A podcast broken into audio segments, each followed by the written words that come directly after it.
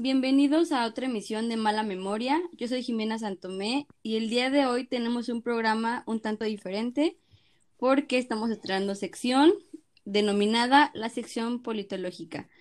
Y bueno, como, como todas las emisiones nos acompaña Jorge Grana. Hola, los saludo a todos los que nos están escuchando y a los que nos acompañan en esta emisión que hoy vamos a abordar un tema bastante interesante. También Fernando Martínez.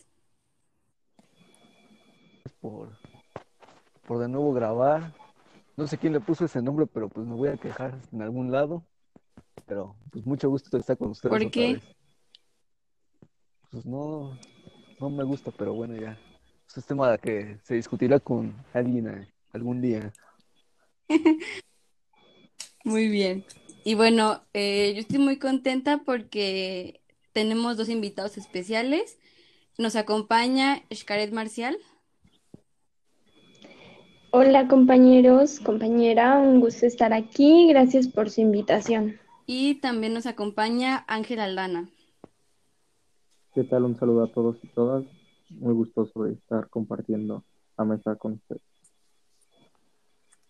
Igualmente, muchas gracias. Y bueno, este, el tema de hoy es, vamos a hablar de un libro del autor Stefan Zweig, que es este, la biografía de Fouché, de Joseph Fouché. Este, y bueno, yo quería dar como un tipo, una especie de semblanza. Joseph Fouché fue un político francés eh, muy prominente para la historia de, de este país eh, sobre todo por su influencia en la Revolución Francesa y en el Imperio Napoleónico.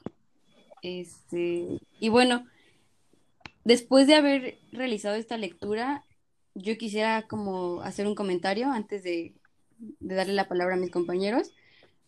Y bueno, considero que fue una lectura muy enriquecedora y muy interesante porque, bueno, está retratando la biografía de un hombre que, bueno, podemos cuestionar un poco sus decisiones y sus prácticas, pero lo que no se puede cuestionar es que era bastante inteligente, muy astuto y siempre muy estratégico. Y bueno, siempre se menciona como que cambió de, bando y así, pero yo creo que en realidad jamás estuvo del lado de, de nadie más que de, del suyo. Y además que también tenía una tendencia megalómana porque, bueno, también el autor menciona que el poder es adictivo y por lo mismo él tampoco pudo estar alejado de la política mucho tiempo, a pesar de que tuvo algunas, este, algunos periodos en los que no estuvo inmiscuido, pero al final siempre volvía. Y bueno, este, primero me gustaría escuchar a Jorge, ¿qué tiene que decir al respecto de esta lectura? Mira, a mí me parece que una muy buena forma de describir quién es Joseph Fouché es a partir de cómo lo describe el autor viéndolo desde la perspectiva de Robespierre. Un pequeño y mezquino ambicioso que ha sido infiel a su Dios, su novia y todas sus convicciones. A mí me parece muy correcto lo que tú dices, porque en algún momento en el texto se plantea que Fouché solo le es fiel a la mayoría, pero en algún punto hasta a esa mayoría le es infiel, ¿no? Y, y se preocupan más por sus, por sus vicios, por sus objetivos, que por un bien común. Ahora que a mí Fouché se me hace un, un, personaje muy interesante, sobre todo porque es un lector muy ávido de Maquiavelo. Se ve a Maquiavelo detrás de cada estrategia que hace Fouché para, para perdurar en el poder y para tratar de ir más allá, ¿no? Y cuando hablo de ir más allá es estar al frente de Francia, que lo vemos ya casi al final de la novela, que es una estrategia que de alguna manera en, en, donde Fouché cae presa de sus propios errores. Y a mí me llama también muchísimo la atención el hecho de que se va pasando de un partido a otro según los intereses y según cómo él vea el viento. Sobre todo esta cuestión del viento y del ambiente político, a mí se me parece, a mí Fouché me parece un lector muy ávido de los tiempos políticos. En parte también pienso que eh, esto lo logra gracias a esta, estos 10 años que él pasa estudiando, en donde él, él, da clases de física y matemáticas y dice, yo aprendo enseñando, ¿no? Y se dedica a estudiar psicología y tiene muy bien dominada hasta la comunicación no verbal.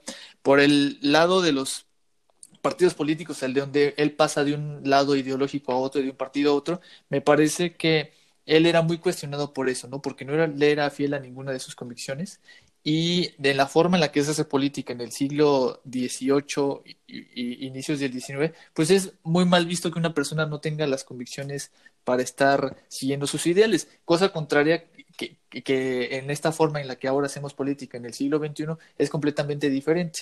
Yo planteaba en, en algún momento que si Fouché viviera dentro del sistema político mexicano actual, quizás no pasaría tan eh, pasaría desapercibido porque creo que dentro de la forma en la que ahora se hace política es una cosa muy común que nuestros actores políticos cambien de ideología, que cambien de partido según sus intereses y según el cambio de sexenio. Pero por otra parte, es imposible negar que Fouché es un hombre calculador, estratega y un lector ávido de los tiempos políticos. Muchas gracias, Jorge. Eh, Ángel, ¿nos podrías compartir un poco de lo que tú rescatas de la lectura? Claro, muchas gracias. Eh, comparto totalmente lo que mencionaba Jorge. Eh, yo digo, me atrevo a decir en este momento que la política es sin duda un arte llena de riesgos y me parece que el protagonista de esta obra eh, los lleva a cabo, pero no solamente los lleva a cabo, sino es parte de ellos y lo sabe condicionar, es decir, además de que se adapta, los adopta y hace una buena lectura respecto a esos tiempos. Eh, también retomando un poco lo que mencionaba Jorge respecto a, a la temporalidad y el caso de, de México, eh, yo pienso que México es un, un campo propicio para probar eh, ciertas manifestaciones que se muestran en los comportamientos de, de Sin embargo, pues obviamente en, distintos campos. Eh, recordar que, por ejemplo, me llama mucho la atención desde el retrato de un político, ¿no? Y qué entendemos por político desde distintas ópticas y desde nuestro contexto. Me parece que también deberíamos eh, catalogarlo desde ahí y la, la delgada línea que existe en hacer qué tanto se logra justificar o no ciertos comportamientos y yo diría que no hay político perfecto. Todos cargan así pues contradicciones, debilidades, errores de juicio, pero siempre va a haber los más o menos destacados y Fouché me parece que es además de muy destacado, eh, sumamente peculiar. Muchas gracias Ángel, me parece muy interesante todo lo que acabas de mencionar y Ahora le toca el turno a de compartirnos de Gracias, compañera. Eh, bueno, coincido muchísimo en las participaciones de Ángel y de Jorge, pero a mí me llama mucho la atención la manera en que, de cierta manera, Fouché justifica, pues, lo que es el transfugismo y de hecho en la lectura viene que él, él siente que está al servicio de todos y de todas las ideas, ¿no? Esa es como su visión de andar de un lado para, de, un lado a otro, ¿no? Eh, si bien para mí este personaje es muy, muy interesante, ya que eh, desde un principio, incluso lo menciona el autor, o sea, no solamente era la cuestión de, de saber moverse entre tras las cortinas de, del juego político, ¿no? También, o sea, era una persona que sabía lo que quería y que veía por sí mismo, ¿no? Ese sería para mí lo que pensaba Fisher. Para él, eh, yo considero que su actuar siempre fue así, de esa manera, y era parte de él. Incluso hay que, pues, mencionar que se encontró en un momento crítico, ¿no? Había, se estaba transformando su mundo, el mundo este, político, él, él supo moverse para siempre estar del lado que le convenía, ¿no? Eh, algo que me sorprende mucho es como, pues en la lectura se puede incluso como, ese lado me gusta mucho, que, que fuera de ser algo tan... Eh, tan denso como lo puede llegar a ser una biografía de tal tamaño, o sea, le da una característica más novelística. Eh, y pues nos adentramos, ¿no? En la persona que es y, y lo que significa también para el autor, ¿no? Entonces, eh, vemos aquí que, que, de ser el hijo de, de, un, de unos padres marineros y, y, al no cumplir sus expectativas, se convierte en profesor, ¿no? Y como ya lo decía Jorge, eh, dentro de eso fue, fue aprendiendo y, y, ahí también me gustaría apuntar que incluso estando dentro de, dentro de este seminario, él nunca se casó con la idea de, eh, como lo vemos hasta el final, nunca se casó con la idea de la religión, ¿no? Fue, fue un personaje que definitivamente supo eh, ser observador, moverse, es una, fue un actor político determinante para, para su tiempo y, y pues sí lo catalogaría como, como un diplomático, ¿no? Y bueno, ese es el...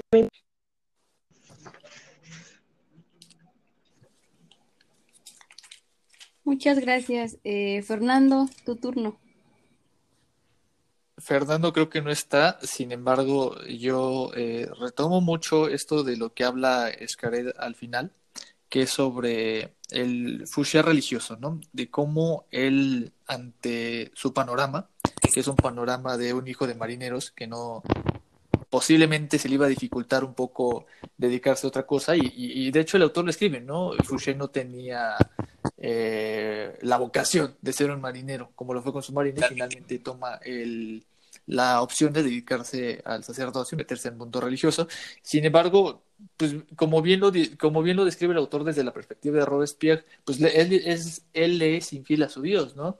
Cuando él está convencido de que es un conservador y de repente cuando se está decidiendo si matar o no a Luis XVI, él cambia radicalmente al ver que los vientos apuntan hacia otro lado y empieza, empezamos a ver un Fouché radical, un Fouché que se mete a, romper eh, iglesias, que se mete a romper eh, todo, a saquear iglesias y ya al final de sus días, cuando él ve que ya está abandonado, que incluso su esposa se corre el rumor que él es infiel, eh, dice el autor, ¿no? De repente Fouché, que ya ni siquiera es aceptado en ningún lugar de Europa, está refugiado en la religión y al último día de sus días va un sacerdote a darle los santos óleos. Por otra parte, también rescato mucho lo que dice el autor al final sobre que Fouché pudo con todo menos con los fantasmas del pasado y con los fantasmas del pasado se refiere a los hijos de Luis XVI y de María Antonieta, que están de nueva cuenta con su tío Luis XVIII y que ellas son los que le aconsejan que Fouché no tiene que estar con ellos, porque Fouché es el único eh, revolucionario que vive todo el proceso y vemos un proceso, a mí eso me causaba mucha curiosidad, que Fouché inicia contra Luis eh, XVI, se avienta todo el proceso, eh, va eliminando personajes a Robespierre, eh, incluso con esta matanza que él provoca en Lyon y entrega al que estaba primero al mando. Después llega Napoleón y este enfrentamiento es riquísimo entre Napoleón y Fouché y es uh -huh. como ver una partida de ajedrez desde arriba entre dos personas que eran unos auténticos animales políticos. Y vemos cómo al final triunfa Fouché y ya al final un Luis, pero ahora 18, es el que pone eh, el punto final en la historia de Fouché a mí me surge otro planteamiento que me gustaría lanzarles antes de que Fernando participe o si quieren después y es Fouché fue enterrado por la historia sí yo digo que sí.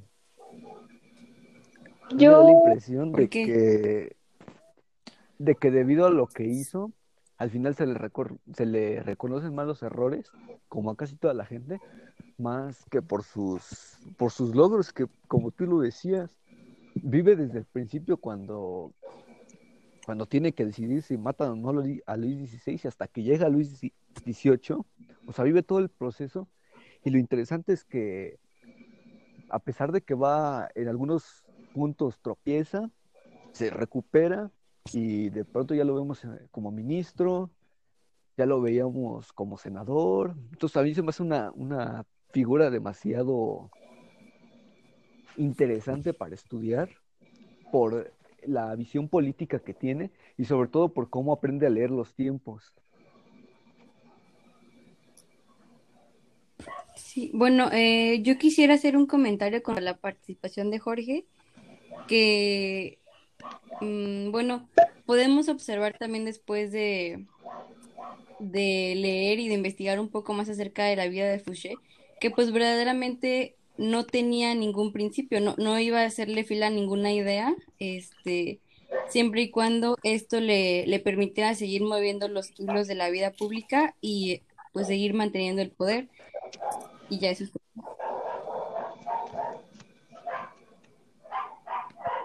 Bueno, a mi parecer, como siento que esa parte de que, bueno, yo sí considero que fue un tanto enterrada de la historia, eh, pero eh, yo siento que lo que el rey quiso hacer con esto fue como darle como en su ego, ¿no?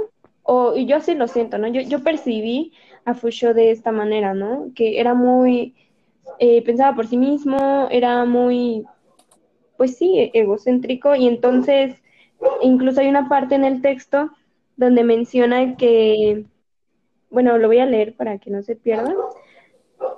Dice, mm, después de esa obra maestra de renunciar a los 56 años en la cumbre del éxito, 10 o 20 veces millonario, honrado y respetado por su tiempo y por la historia.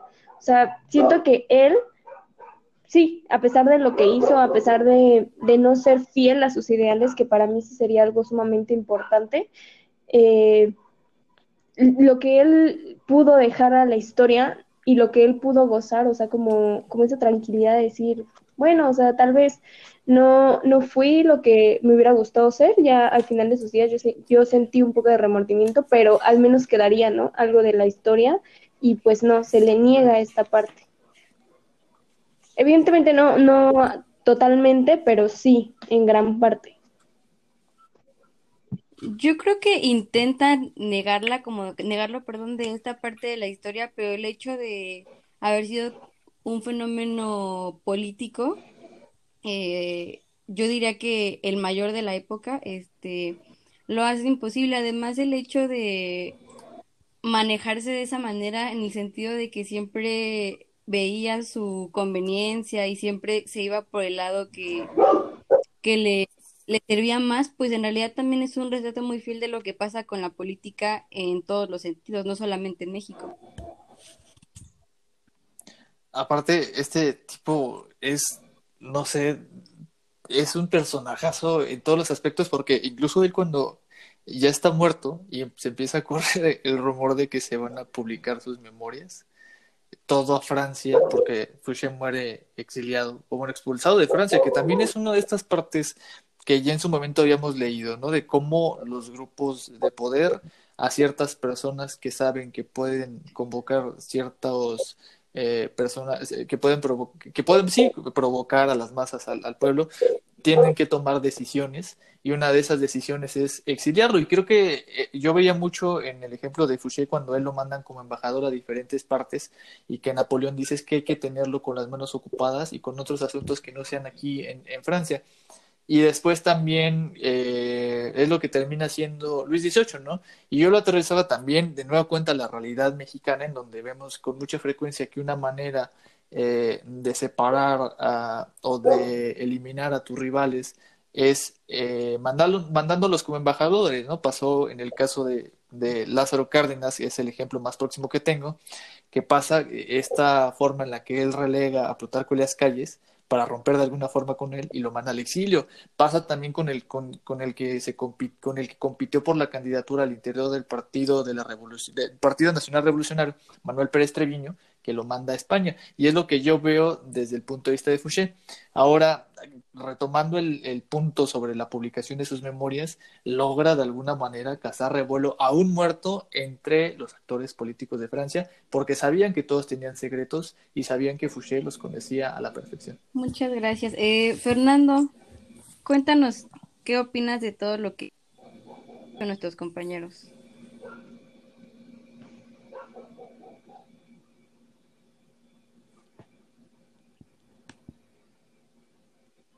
es lo que a mí me llama más la atención. Cuando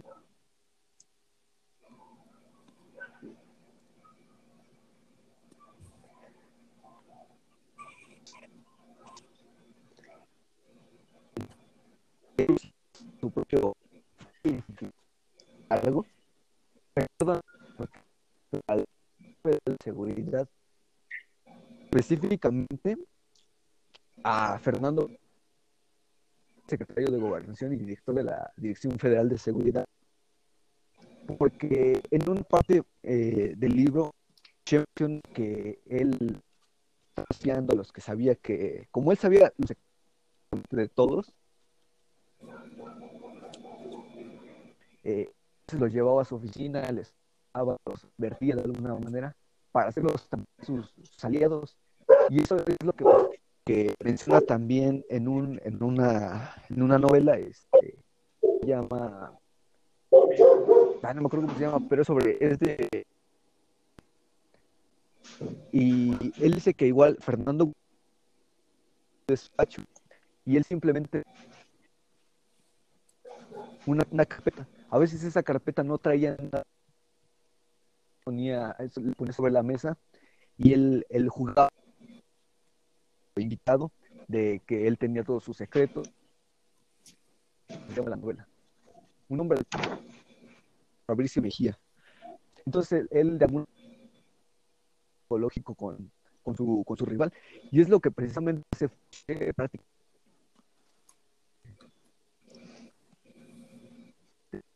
el ministro de, de, la policía. Entonces, no sé por qué vino mucho a la, a la mente este caso de Gutiérrez Barrios, pero es prácticamente un, ente similar a lo que construye Fouché en, aquí con la, con la Dirección Federal de Seguridad, que después se convertirá en el famoso CISEN, que es la policía. Bueno, muchas gracias. Este, y momento de pasar a las conclusiones. Xcaret, ¿podrías decirnos tú tus conclusiones? Sí. Eh, pues sí, como lo venía mencionando Fernando, es un es muy impresionante cómo él logra sabe jugar precisamente con mezclarse más bien y anticipar los movimientos eh, o el declive de los grupos de poder para saber hacia dónde moverse. Eh, sin duda, como también mencionaba Jorge, pues totalmente es una persona maquiavélica. Eh, y pues como ya lo había mencionado, es que, que a mi modo de vista, a mi, sí, mi modo de vista es, mm, pues le, hace le, le, hacen falta ideales y eso lo podemos ver pues al final, en, su, en sus últimos días, en su dudosa eh, bueno, yo ya diría dudas de existencia, ¿no? Y solo me gustaría mencionar por último, pues lo que mencionaba el autor, ¿no? Eh, no lo voy a leer, pero en pocas palabras, él habla que al, pues, Fusho mezclarse eh, con los mandos, con los, sí, los fuertes mandos, y solo ver desde el poder la sonrisa del sometido y su peligroso servilismo, eh, pierde el, sentido y el punto de hasta dónde puede caer. Entonces creo que eso es algo que al final de cuentas a Fusho le pasó. Mm, me gustaría que a pesar de, eso eh, y de lo que acordó el rey en sus últimos días, hubiese más información al respecto sobre este actor porque es muy, muy interesante y creo que nos podría, se podría prestar a más si, si tuviéramos esa información, a más análisis, perdón. Y pues muchas gracias por la invitación. No, gracias a ti por tu participación. Eh, me parece que todo lo que dijiste fue muy enriquecedor. Y bueno, pasamos con Ángel para que también nos diga sus conclusiones muchas gracias. Eh, no tuve oportunidad hace unos minutos, nada más retomando lo, la última aportación de, de, Jorge respecto a su pregunta. Eh, yo diría que Fouché desde un principio supo mantenerse en un segundo plano Segundo No lo mencionaría como si quedó fuera o no, o en el olvido. Simplemente en, en un segundo círculo, en, en un plano externo. Eh, entiéndase eso como, como se entienda porque así fue su, su desarrollo desde, desde la oficina, desde la estrategia y la reflexión detrás. El, otra aportación como otro punto, y eso lo, lo genero ya como, como conclusión a título personal que me genera la obra, eh, es el, el reflexionar sobre cómo catalogar y el, el por qué al político que estamos eh, estudiando sobre el que leímos. Si bien lo vemos como político desde hace varias décadas, creo yo que no, al menos en la comentocracia tradicional, en la opinión pública, pocas veces se menciona quién es un buen político. Y se habla, por el contrario, de líderes. Pero me parece que Fouché no cumple con la categoría de líder ya que, por ejemplo, no, no cumple con integridad tal vez, con inteligencia, con valor, eh, con cierto tipo de cualidades que se le pueden eh, adherir a esta categoría y cómo catalogar a este político y cómo eh, su, su, actuar correcto, incorrecto y bajo qué motivaciones, porque algo muy importante que se menciona ahí es cómo entiende y cómo se maneja sobre el poder. Un poder entendido, me parece, de manera contemporánea y en el, en el caso de México, motivado bajo eh, recursos y medios meramente monetarios y económicos. Y en la obra se puede entender y se lee explícitamente que Fouché lo entiende de manera distinta. Entonces, me deja a modo de conclusión varias preguntas de el estudio de la figura de un político y hasta qué punto se puede justificar o no, por ejemplo, el transfugismo, o hasta qué punto eh, también me gustaría eh, abonar, a ver si alguien puede eh, compartir su, su opinión. Su opinión es parte de un grupo de poder y un grupo de interés, porque de momento a otro está en la, con la mayoría, en la y de un momento a otro se ve potencialmente expuesto en la minoría. Y bueno, destacar que es una, una gran obra y nuevamente gracias por, por la invitación y un gusto haberles escuchado.